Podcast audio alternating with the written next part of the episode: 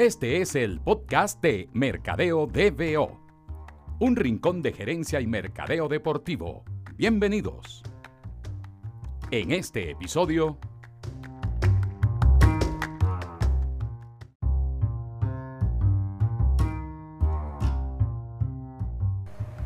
Bueno, bienvenidos a este nuevo episodio del el podcast de Mercadeo DBO.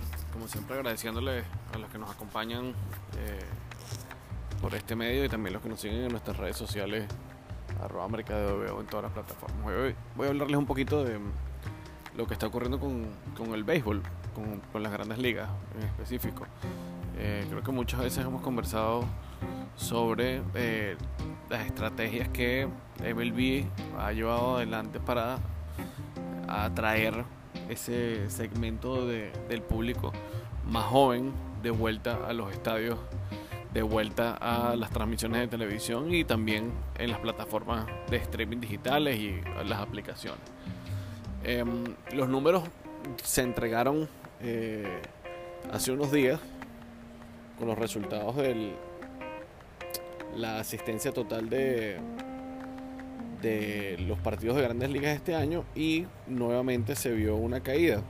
Eh, y es interesante porque, bueno, uno podría decir que el cambio que, se, que evidentemente ha ocurrido con las pelotas y que ha disparado de manera descomunal el, el número de, de jonrones que se han, que se han bateado este año, eh, parte de aquella vieja premisa de que, de que no hay nada más emocionante en, un partido igual que un jonrón. Y teniendo eso en cuenta, y creo que se rompieron todos los récords de jonrones de, de, temporadas y por equipos eh, este año, incluso en algún lado leí que hay 15 equipos que rompieron su propio récord de jonrones para una temporada, se merecen la locura que significa eso. Eh, la asistencia total de, de, fanáticos a los estadios de, de MLB cayó 1.7% en comparación con el año 2018. Es decir, pasaron de 69,7 millones en el año 2018 a 68,5 en la temporada regular que acaba de terminar. Eh, yo, si no recuerdo mal, este es. Eh, creo que son 7 temporadas consecutivas en caída de asistencia a los estadios. Y lo que sí recuerdo perfecto es que el récord de eh, asistencia a los estadios fue en el año 2007 eh, creo que fueron más de 79 millones de personas que asistieron en esa temporada. Y bueno, como ven, ya andamos casi 10 millones de personas eh, menos que esa temporada récord de, de, el año 2007. Entonces, ¿qué pasa? Leí una, una entrevista de Noah Garden, que es el vicepresidente ejecutivo de, la, de MLB para negocios y ventas, ¿no? O sea, sería como el vicepresidente de la parte comercial de la liga.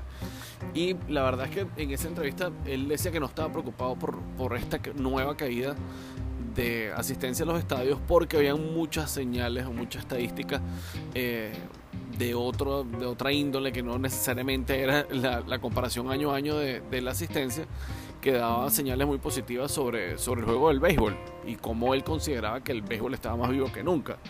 Eh, una cosa que sí me llamó la atención en esa entrevista es que utilizaba las cifras de asistencia de los equipos de las, de las ligas menores, de Minor League Baseball, que rompió récord este año. Eh, eh, incluso, a diferencia de, de, las grandes ligas, la Minor League Baseball subió su asistencia 2.6% en comparación con el año pasado. Entonces, claro, eh, Garden utilizaba la, la cifra total de, de Minor League Baseball y Major, y Major League Baseball para decir que en total había una, una un incremento pues en la asistencia de fanáticos a la totalidad de los estadios de béisbol asociados con Minor League Baseball. Minor League Baseball, Minor League Baseball. Ahí eso que escuchaban es que estoy en el aeropuerto de Panamá ahorita antes de tomar un vuelo a, a Santo Domingo. Pero bueno, una de las cosas que me llamó la atención de esa entrevista, más allá de, de este enfoque bastante particular de tomar en general la, la asistencia eh, tanto de las ligas menores como en las ligas menores para verlo como que el, se está acercando más gente a los estadios, quizás no en los, en los, mercados principales, pero sí en los mercados más pequeños. Sí me llamó mucho la atención que, que este ejecutivo hiciera mención de dos cosas en específico y que en eso quiero basar eh, estos minutos que, que, voy a conversar con ustedes. Una de las cosas que me llamó más la atención es que hizo mucho énfasis en la cantidad de personas que vieron partidos o que bajaron contenido a través de la aplicación MLB At Bat, que es la aplicación oficial de, de las grandes ligas. Eh, Mm, una de las cosas que decía es que eh, la descarga de contenido subió un 18% en comparación con el año 2018.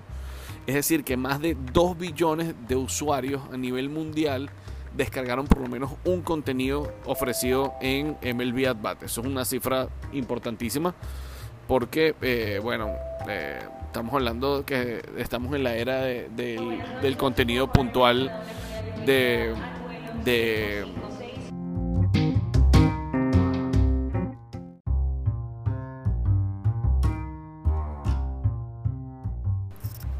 que me volvieran a interrumpir aquí con el llamado en la puerta, en el aeropuerto, les estaba diciendo que estamos, que ese, ese aumento de, de mm, cantidad de usuarios que descargaron contenido de MLB At de 18% año a año, como les decía, y que más de 2 billones de personas a nivel mundial descargaron contenido es muy significativo, porque si estamos en la era de, del consumo de contenido específico, de, o sea, de las mejores jugadas, de lo que llaman los americanos los highlights de los encuentros y de que plataformas como House of Highlights, en el caso de la NBA, eh, sea uno de los, de los canales principales de consumo de, contenido, en ese caso el baloncesto, esto es, es una señal muy significativa para MLB porque precisamente el segmento de edad que consume mayor cantidad de contenido digital vía streaming es el segmento al que MLB le, está, le ha estado apostando los últimos dos o tres años.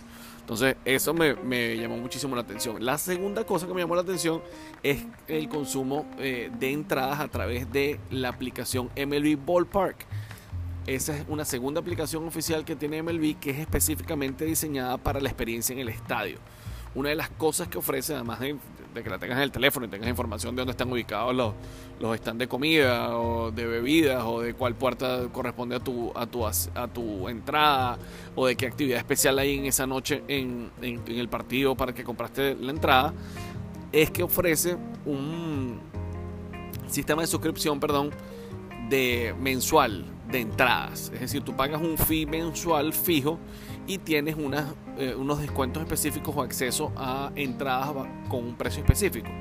Y ese, en ese sentido también hablan de que eh, este, esta modalidad vio un incremento del 49% en la cantidad de compradores año a año. También una extraordinaria señal para MLB de cara a todas estas estrategias que ha hecho con los públicos más jóvenes, porque evidentemente la mayor cantidad de personas que compran entradas a través de las aplicaciones son la gente del segmento más joven, es decir, gente de entre 20 eh, y 35 años, que es donde, otra vez, es donde ha girado la mayor cantidad de, de estrategias y planes nuevos a nivel de marca de, de MLB. Entonces, ¿qué, me llama en general la atención de todo esto? Eh, obviamente, creo que, que, MLB está tratando de minimizar la caída continuada en audiencia, eh, perdón, en asistencia a los estadios, eh, dando como indicadores todas estas nuevas eh, o todos estos nuevos canales digitales, pensando que en algún momento eso se puede trasladar a una de las plataformas de monetización de la liga. Y que a pesar de que la audiencia televisiva siga cayendo, se puede llevar este grupo de personas a través de todos estos nuevos canales, sean aplicaciones o sea, o vía streaming, a seguir consumiendo el contenido de la liga, a seguir eh, pasando por alguna de las plataformas de monetización de la liga, ya sea a través de la compra de entradas o las suscripciones de estos planes o, el tema del merchandising.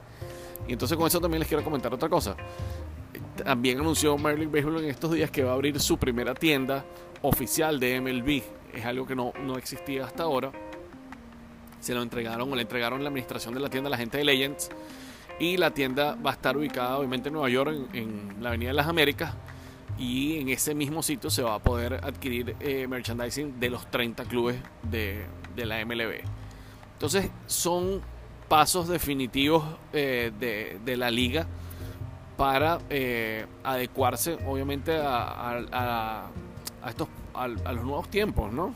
Y creo que ahí la NBA siempre ha estado unos 3, 4 pasos por adelante de MLB, y mm, creo que todo este proceso de primero de adecuación del mensaje, de darle más visibilidad a los jugadores eh, más jóvenes y obviamente los más atractivos de, de, la liga, el tratar de darle muchísima eh, entrada al tema tecnológico en términos de, estadística y de toda esta nueva data que se comparte en los partidos de, las grandes ligas. Eh, ¿Quién iba a pensar que hace cinco años, hace seis años que íbamos a estar hablando del tema de la, de la de la revisión de videos o de repeticiones instantáneas en, los partidos de grandes ligas, a veces una locura.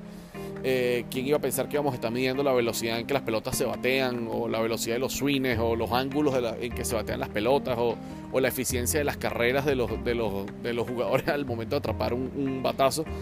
Creo que nadie iba a pensar que, que, iba, que sobre todo un deporte o una liga que se había caracterizado por ser muy tradicionalista ¿no? y alterar muy poco la manera en la que se consumía el contenido de la liga, eh, iba a poder hacer esto de manera tan vertiginosa, porque la verdad es que algunos cambios se han tardado mucho, pero creo que eh, la estrategia que ha utilizado la liga de darle mucha prioridad, en, mi opinión, al tema del contenido de consumo y cómo la liga produce ese contenido, eh, se está viendo claramente como está atada una estrategia un poco más profunda en términos de, plataformas de monetización eh, digitales y también eh, sumándose a este tema de, de, las tiendas de retail oficiales de la liga y no dejándolo netamente en manos de, los equipos o, ni siquiera dejándolo netamente en, los estadios, que es donde tradicionalmente se, tenía acceso al merchandising de, de los equipos. Eso me, me, llama mucho la atención. La verdad es que no pensé leer una entrevista como la de Garden eh, donde se hiciera tanto énfasis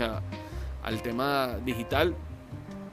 Pero, pero es súper interesante, ¿no? Y, también ver como equipos como los Dodgers de Los Ángeles se están atreviendo a, ir un paso más allá de lo que la liga está haciendo.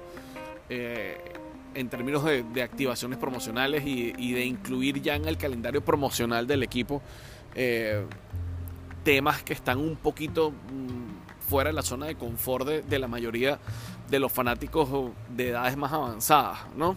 Eh, y con esto me refiero, volviendo al tema de los Dodgers, las dos promociones que tuvieron mayor efectividad este año fueron dos noches eh, específicas o dos noches temáticas, ¿no? La primera fue la noche de la herencia mexicana, que fue el 8 de mayo, y eh, además de obviamente todo un tema de ambientación mexicana y de adecuación en, español de muchísimas de las cosas que se ofrecían en, el estadio, se ofrecía una, una, camiseta que decía Los Dodgers en español, que era algo que ya se había utilizado eh, anteriormente. Eh, pero se vendió un paquete de entrada que incluía el jersey, incluyendo un parche también conmemorativo de la noche de la herencia mexicana solo en esa noche de ese paquete se vendieron 20 mil eh, unidades. Eh, según lo que dice la gente de los Dodgers, esta ha sido una de las promociones más efectivas en la historia del béisbol de grandes ligas. Y otro caso súper interesante también de los Dodgers, también con este tema de abrirse a, a temas que están en el tapete o temas que quizás tienen mucha más permeabilidad con públicos más jóvenes, fue que la asistencia récord de este año para los Dodgers fue el 31 de mayo. Fueron 54.307 personas, que es la asistencia más grande del Dodger Stadium desde el año 2013. ¿Y saben qué se celebró esa noche? Fue la noche del orgullo gay en el estadio de los Dodgers de Los Ángeles.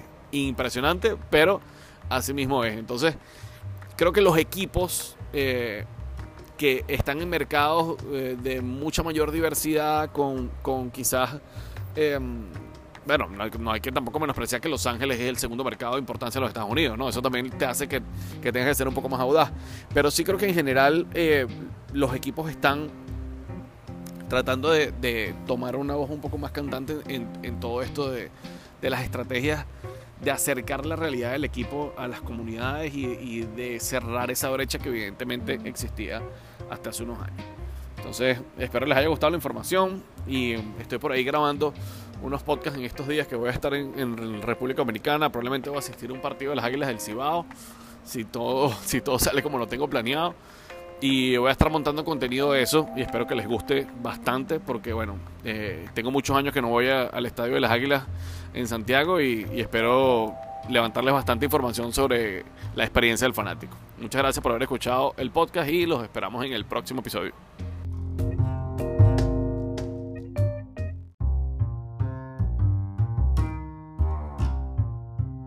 Esto fue el podcast de Mercadeo DBO.